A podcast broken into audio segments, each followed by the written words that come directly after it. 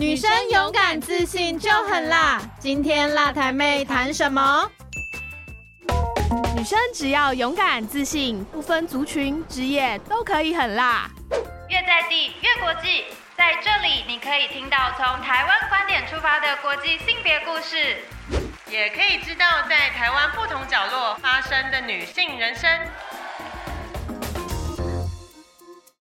欢迎收听《辣台妹相谈室》，我是若意。上一集呢，我们的女路青旅行特地拉到了宜兰来录制。那其实我们这一集呢，哎，也还是在我们的宜兰，因为上一集我们在宜兰讲到了跟宗教相关的庙宇。那今天我们想要谈谈的是在教育方面，因为除了宗教是日常生活当中不可或缺的一部分，那教育也是，尤其是从那么久以前的年代到现在，教育这件事情其实有很大的变动。因为以前的女性是没有什么受教育的机会。然后一直到现在，就我之前看到的数据，大概有九成以上的女性是可以有受高等教育这个机会。不过以前可能说不定连一成都没有。所以，我们今天就是想要跟一样是罗东社大的老师来谈谈教育的这个部分。所以我们今天一样邀请到我们的美凤老师，欢迎美凤老师。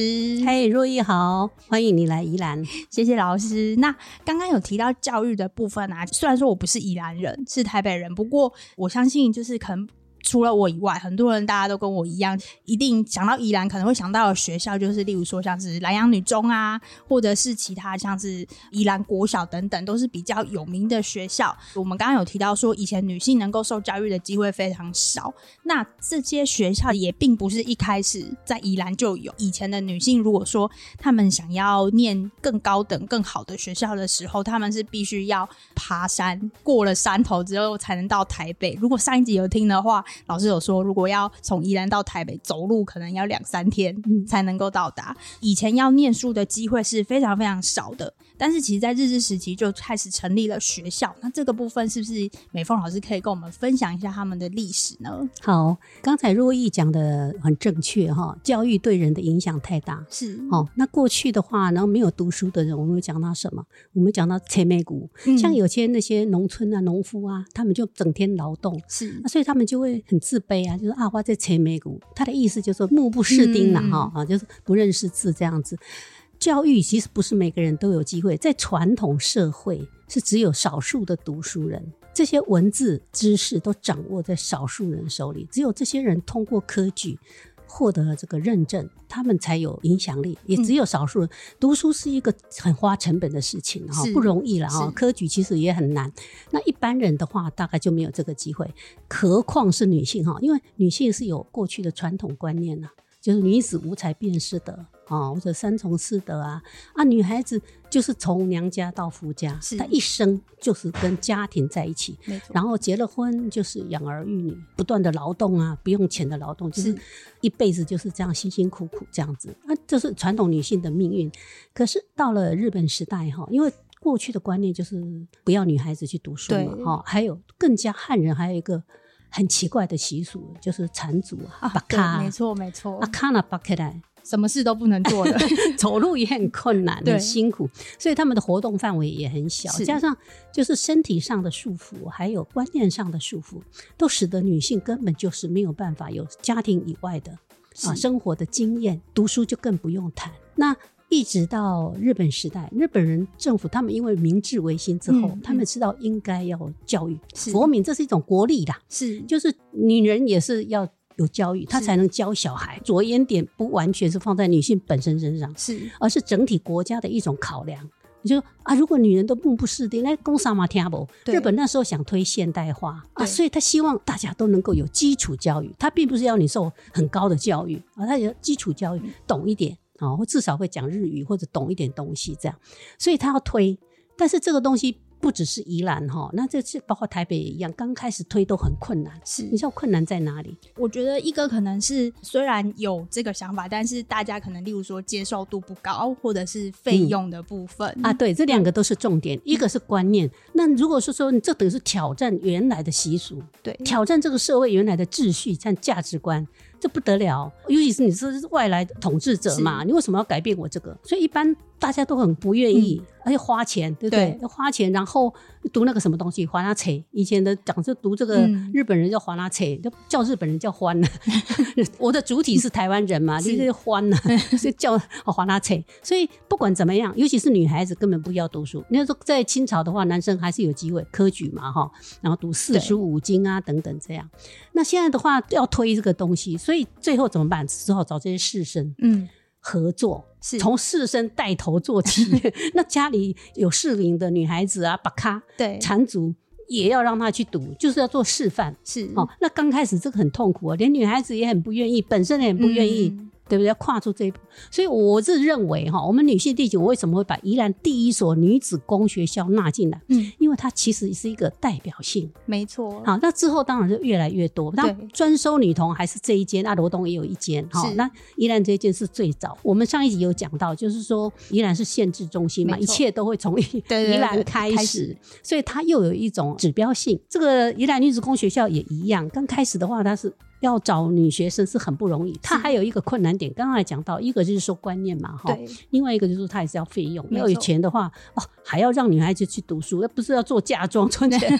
对，另外还有一个就是说，当时的男女授受不亲，嗯，就算是老师，男生你也觉得啊，就是不会跟家人以外的男性在一起，哦好像怪怪这样子，对，以前的女孩子就是她不可以这样大辣辣的出去见人啊，奇怪。哦，女孩子要这样子，要是在家里她叫淑女这样。那所以说这种观念也是一个要突破，所以呢，她最好是由女老师来教，嗯嗯，女老师来教，大家就哦还比较放心，家长会比较放心。然后学校教什么，他们也要想知道。所以一开始的教法其实都是那些比较传统，比如说做裁缝啊、刺绣啊、哦。这些，等于把过去家里会做的事情拿来教也带来给你学校。对，这样一方面，一般汉人家族啊，他比较不会抗拒。嗯，我怕你是教什么东西啊？哦，教坏掉了，你到底要教些什么？不教四书五经，嗯 对不对？但是他刚开始也是会有一些汉学老师，等于说他开初步教育，用这种方式慢慢跟台湾人有一种融合的过程。嗯那宜兰的话，这一所公学校也是经过很久才成立哦。它一开始它其实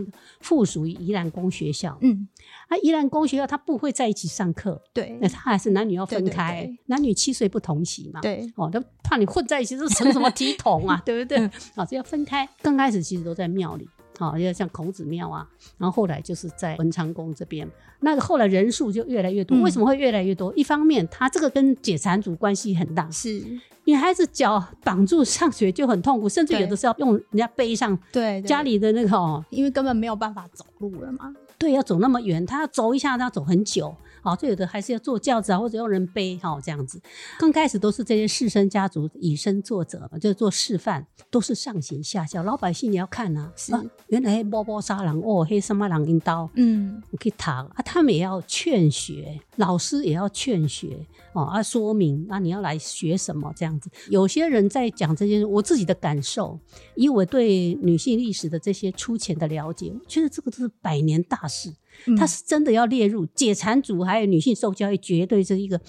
很大的改变，没错哦对男生来说，因为男生就剪掉辫子啊，又不痛，对对头发会再长出来，对不对？我都开个玩笑啊，但是他们还是很痛苦，对啊，因为是一种民族认同。对，但是相形之下，哈，你说把长辫子剪掉又不会痛，对不对？就是变发型，男性是变。所以那时候日本一直在推断发，对改装，改装就是穿日本式的衣服。但是很多人他还是不愿意。那我们回到女性身上来说，从足不出户缠足到解放你的脚，对，所以他们有的是要解缠足，要推解缠足运动。解缠足说已经绑的哈，缠足的还是把它解开哈，这样子，他就是让他不要继续绑下去。对，以前你知道吗？越小越美。对，大家就喜欢脚越小的女生越好这样子，它其实是也是一个长久的演变过程，嗯到后来变成一种不人道。是，我说叫泪流成河啊。嗯那多少女性就是在这个过程当中，哈、硬生生的把一个好好的脚，所以她要从小开始绑。为什么？那那个胶质还比较多嘛，胶原蛋白比较多，小孩子的骨头很柔软，但是那还是非常痛苦。是，啊，所以现在他要上学，这个要解缠足，所以这个当然是官方也有一直在推这个东西，还有民间一些士绅配合，所以我觉得这个非常值得去认识这段历史。我们现在大家都穿着布鞋爬爬照啊，对不对？对现在。布鞋当道，没错，对不对？高跟鞋退位，它就是不再那样的在日常生活中扮演那么重的角色，因为毕竟布鞋还是比较舒适嘛。是大家慢慢的会觉得说，哎、其实布鞋很好。那可是过去不是这样，现在女学生也是要穿皮鞋啊，对比较端庄啊，像淑女。没错，啊，好，回到说刚刚开始读书，这是一个不容易的过程，慢慢的。也要女老师，可是刚开始女老师也不多，这个都是要慢慢的增加。所以一开始宜兰有些女老师是从台北来的哦，嗯特地过来宜兰这边教对，因为我们本地的还没有哦，嗯不够啦哈。嗯那主要是女老师的话，她会让女学生更愿意去上课。嗯所以讲到这里，我自己因为刚好去年完成了宜兰三高女的研究哈，就是宜兰跟台北其实是有很密切的关系。没错，啊，在历史上有很密切关系。其实宜兰一度是属于台北州，或者是战后还是台北县。哦，现在变移花东了，就变东部了。好好好，那现在又回到讲说，经过一八九八一直到一九一八，也是经过了二十年哦。嗯终于，他人数够多了，那觉得照政府的规定，照日本政府的规定，可以独立设校，嗯所以一九一八开始独立哦，因为人数已经破百了。是啊、那这样子又加上想上学的人越来越多，大家觉得说，哎、女孩子读书也不错。一方面，大家慢慢的那些缠足不读书的，变成被时代渐渐所淘汰。嗯怎么淘汰呢？因为后来受到现代教育的男性，他不再娶缠足的女性了是。没有读书的女性也不容易了，是哦，不容易嫁出去，所以他整个观念天翻地覆转过来了。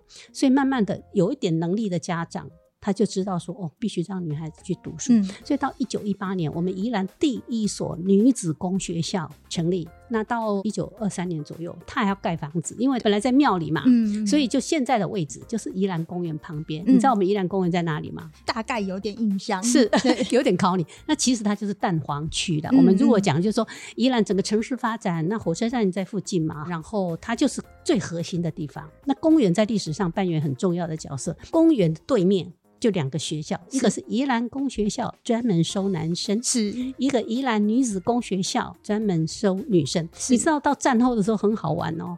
他们有小孩子的调皮嘛，嗯男生会对女生好奇啊，，对，啊，他就是中山爱女子啊，嗯 一个叫中山国校，一个中 女子国校嘛。那大家又同一个运动场，是所以他们就很好玩。这两个学校很密切，那这个学校就一直都是收女生，就变成又是传统。嗯，可是时代在改变呐、所以他到一九九六年的时候，老师我讲一九九，哎，我们应该该记起来，一九九六年是一个很重要的年代。是学校应该也是挣扎很久，嗯他们一直都沿袭说收女生的传统。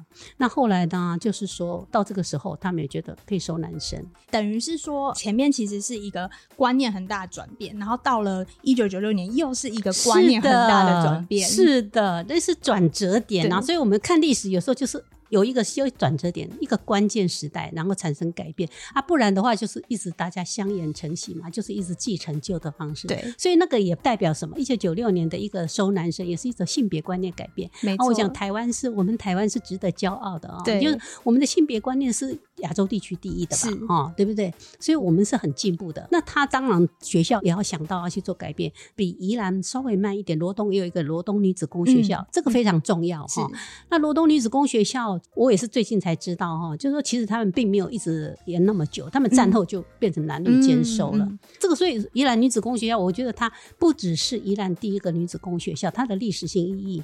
另外一方面，它这个学校也真的坚持很久，很 厉害，好，坚持很久这样子。我觉得虽然说大家都觉得哎，宜兰在东部，但其实它在某一些观念上面有一直在改变，然后也一直都在时代的前面这样子。是的，当然就说宜兰，我们刚才讲宜兰，因为地势封闭，所以它显得跟台北好像是两个世界。是可是，一直以来，它毕竟还是宜兰最近的一个邻居嘛，是哈。对，所以，就算走山路，宜兰人还是会去台北的，哈，就是说还是有一些交流啦，哈，比如说不多，但是还是有一些交流这样子。对，那像刚刚老师说到，就是宜兰人还是会到台北来，我就想到说，有了公学校之后，嗯那可能也许有些人会想要再受到更好的教育，但当时的宜兰可能还没有那些学校可以就读。是，所以他们就会到台北，因为就近嘛。到台北之后，就是可以念更高等的学校。嗯是，但是，哎，后来发现宜兰也渐渐的开始出现第一间比较高等的学校，是那个现在的蓝阳女中。是的，哎是，对，这个刚好，因为我也是前几年有做这个研究哈，我们也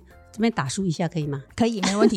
后来有出一本书，我特别研究这个南阳高女，有一本书现实馆出版的，嗯去年出版，就是叫做《青春不远》，是哦洪川珠跟这个南阳高等女学校的跟的南洋高等女学校的同学哈是。那为什么会做这件事情？因为我其实也是校友了哈。那宜兰最重要的一个女学校，那我们回到刚才。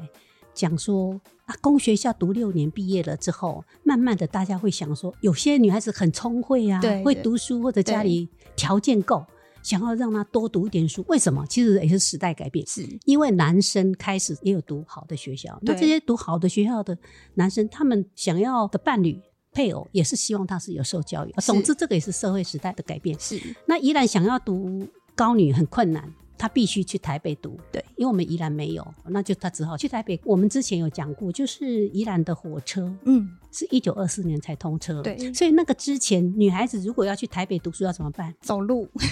一个走路，另外一个是坐轿子。啊对对有人扛，对对对。好，因为太不容易了，甚至于有些还是残足的状态。嗯，在那个时间的时候，有少数，因为这个研究我也做完了，就是说它是人数不多，但是有些少数的女性会到台北去，一直到大家很期待。你看，到一九三八年，日本统治台湾已经很久了，是在地方努力争取，经过十年，地方士绅，包括日本人，包括台湾人士绅，嗯嗯包括宜兰罗东。头城，大家都这样子合起来努力争取，花了十年时间，这个学校才诞生。是，那这个学校开始招生之后呢，宜兰的第一个升学率变高了。没错，比如说以前每年可能就三两个去台北读书，那花费也多啊，路程也又不远、方便这样，对，事实上，如果像我胆量不够的人，我也不敢，我不敢去哈、嗯那我那么远、那么陌生的地方哦，你也要有那个胆识。那所以呢，宜兰当地有是很重要。那后来就宜兰西南西北又争啊，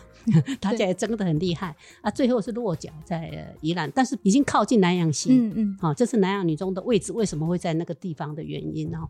第一年就一百零三个入学，包括日籍、台籍，大概是一半一半呢，大约啦。日本还是比较多，当然日本都是偏心呐、他们还是会 照顾他们自己的人，但是慢慢的还是台籍的会慢慢会增多，对，因为他们人口有限嘛。是，所以其实像是南洋女中，对于宜兰来说是非常重要的一个历史。我们刚刚有说到教育一直非常重要，你有了教育的基础下，嗯，你才能够有更多的机会。尤其对于女生来说，如果你是原本什么都不知道、不清楚，那其实有很多事情你是被受限的。有了教育程度之后，然后观念上的改变，女生她就会有越来越多的就业机会，还有可能性跟选择性。想要问问老师说，因为在日治时期，我们除了教育之外，还有一个需求，可能就是在，例如说像医院啊这个部分。嗯那当时在日治时期，我们知道一定是会有日籍的护理人员，是，但不知道那个时候会不会也有台籍的护理人员呢？嘿，问的很好。就讲西医这个东西也是日本人带进来的嘛，那嗯传统我们是汉医嘛，哈、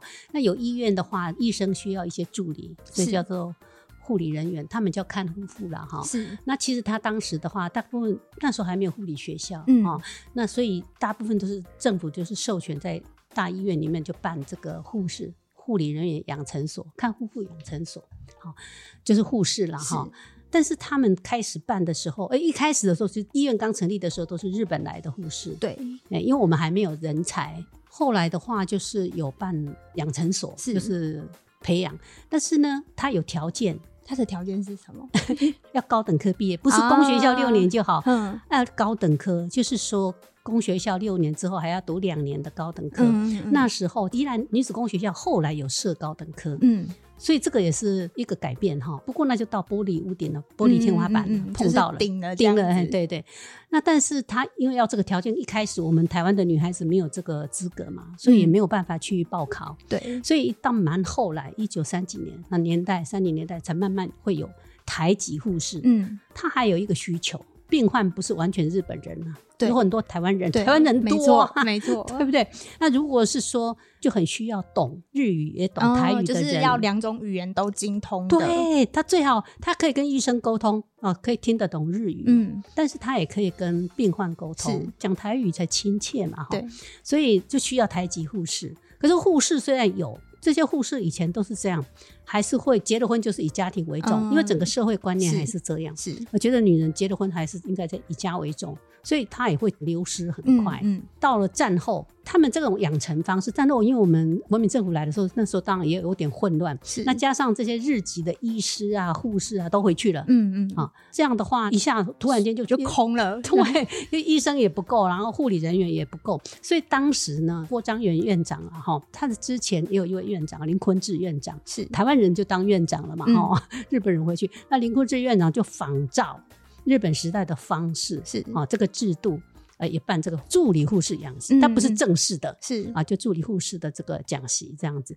完全一样，就是讲习两年，实习一年这样，也是很严格嗯。训练。那后来换郭章元院长也办了两期，所以这三期就培养了很多护士，他们很重要贡献是在那时候出现空窗期的时候，嗯这些护理人员做了很多事情，而且因为那时候有流行病啊等等，对，所以就等于是说，其实，在那个时候，因为院长他们就是有仿照当初日本时代的模式，嗯。所以在那个时期培养出来的护理人员就补足了大部分空缺，是这样子。因为那时候有点青黄不接嘛，对。哦对，那没有医疗人员，这个也是很，尤其是那个流行病等等。是。那虽然是说我们宜兰有一个很有名的护校，叫做圣母护校嘛，嗯。啊、你知道吗？哦，那民国五十几年才成立的，所以你看看那个中间时间蛮长。那时候也有一些外地来的，但是还是少数。你说从外地到宜兰来工作，还是少，还是少数，那你就地培养还是重要。所以，因为我有访问过那个李雀良女女士嘛，嗯她因为在宜兰医院服务到退休几十年了，当护理主任，所以她就是那时候培养起来的一个助理护士，她是第二期的哦哦，所以他自己他也很清楚说那时候的培养其实非常严谨，但是后来他大部分人都没有取得资格，嗯，因为那时候我们国民政府就说你一定要护理学校毕业，你这不是护理学校，而且你不然就要考试。嗯可是那时候很多人。受的是日本教育啊，他不会写中文呐、哦，也没有读这样的东西，比如国父遗教啊什么，这些他们都不懂。考试的科目他们就没有办法应付。那这个李劝良是比较特别，嗯他那时候很决心，一定要继续工作，考他就是有很强烈的工作嗯企图，也很有能力，他就是很努力的去读、看报纸啊等等等等。虽然那时候的发音都不标准，他认识汉字，但是不太会懂这些中文的写法。他总之他是很少数通过普考的一位，所以他后来就成为一个很重要的护理主任，是啊，担任了很多年。所以我我觉得宜兰医院就很有代表性、嗯啊，就是宜兰女性地景，很适合当为大家来认识这一段历史。因为像刚刚前面就有提到说，教育可以带来很多的可能性、选择性，所以其实像护理人员就是其中一种。嗯那不知道就是在以前，除了护理人员之外，台湾的女性是有可能可以当得上医生的吗？哇很难读到高女毕业已经是不简单了哦。那一般人的观念说，女孩子读这么多书还是要嫁出去，对不对？对那当然，你如果嫁了一个很好对象，对家族也是好的。是可是你还要再到日本读书，那时候台湾没有为女生开的这个医学校啊、啊，所以真的很有办法。成绩非常好的、很有企图心的，才会到日本去读书。那宜兰相对于台北，当然是一个比较乡村的地方。那有没有人去读？有，非常少，非常少。那以前我们只知道宜兰有一个陈时满，他真的非常有名，他后来又当议员等等这样子。嗯嗯他其实也是宜兰市的人，是。很多人以为他是罗东人，可是他其实嫁到罗东的望族。哦嗯，了解。啊，那因为他很有名，就是因为他在大医院当医师嘛，哈，对。然后他也很活跃，是。啊，妇女会理事长啊，嗯议员啊，后来还当到国大代表，所以年轻一辈还是不知道他，没听过沙朗单九万，没听过。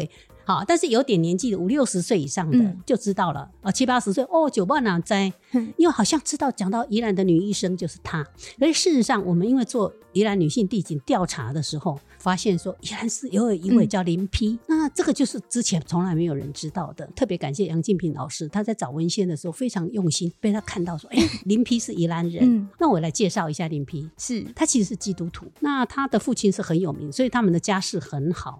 可是呢，他也是去台北读三高女哦，然后要去东京读女子医学校。那他的母亲是没有什么读书的人，老式旧式的妇女嘛，是就是哈、还要去日本读书，但是他意志很坚定。嗯，那我觉得重要是典范，因为在她之前，三高女也有人出国去读书，嗯包括我们很有名的陈静女士。哦啊，日本的嗯台湾第一位女画家，然后之前也有啊，像蔡阿信啊等等。蔡阿信不是三高女哈，但是他们就是说慢慢看到的女性其实是可以，如果你有才能，你有意志力，可以去挑战。对，所以这林批就是说，她去日本也是跟陈时满一样，她也是读东京女子医专，然后她也曾经在宜兰医院当医师，他后来就自己开业。那它开业的那个地方就在宜兰的主要街道上面。那现在你看到也是很有名的金谷园银楼，金国红一定依然是最有名的哈。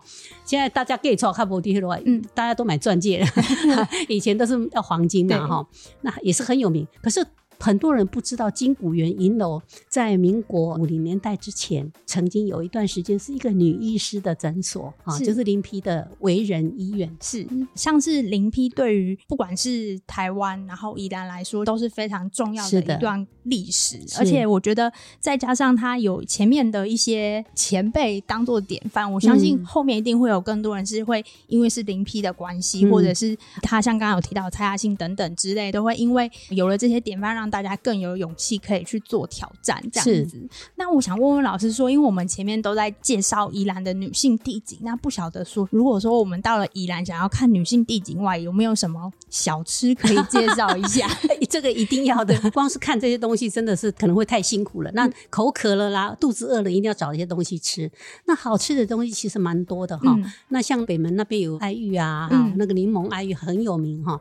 那然后我要讲宜兰的肉羹，肚子饿了，宜兰八根应该还蛮有名的哈。有时候还有西南西北在竞争哈，好像有呃听说的，因为 西南那个林场肉羹，嗯那西北什么蒜味肉羹、第一肉羹，哎、真的都很好吃。我觉得我是没有什么西南西北的情节，我都好吃，好各有特吃的都没色，问题。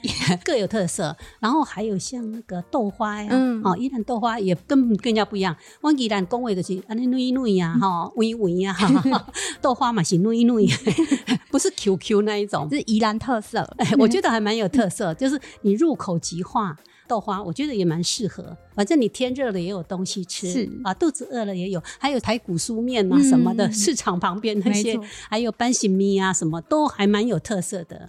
因为从上一集到现在，我们都一直讲到说，台北跟宜兰的距离，现在对我们来说已经不是什么距离了。好邻居，对，就是学税也方便，或者是其实像客运、火车都非常的方便。嗯所以大家如果看现现在是夏天，如果到宜兰来玩，除了刚刚有讲的那几个景点外，大家其实也可以去美凤老师推荐那几个地方去吃个凉的，然后就是让身心都愉快，然后有一个丰富的宜兰之旅。那我们今天呢，女路之旅就到这边喽。那我们之后有缘再相见，有缘下次见，哈，对，大家拜拜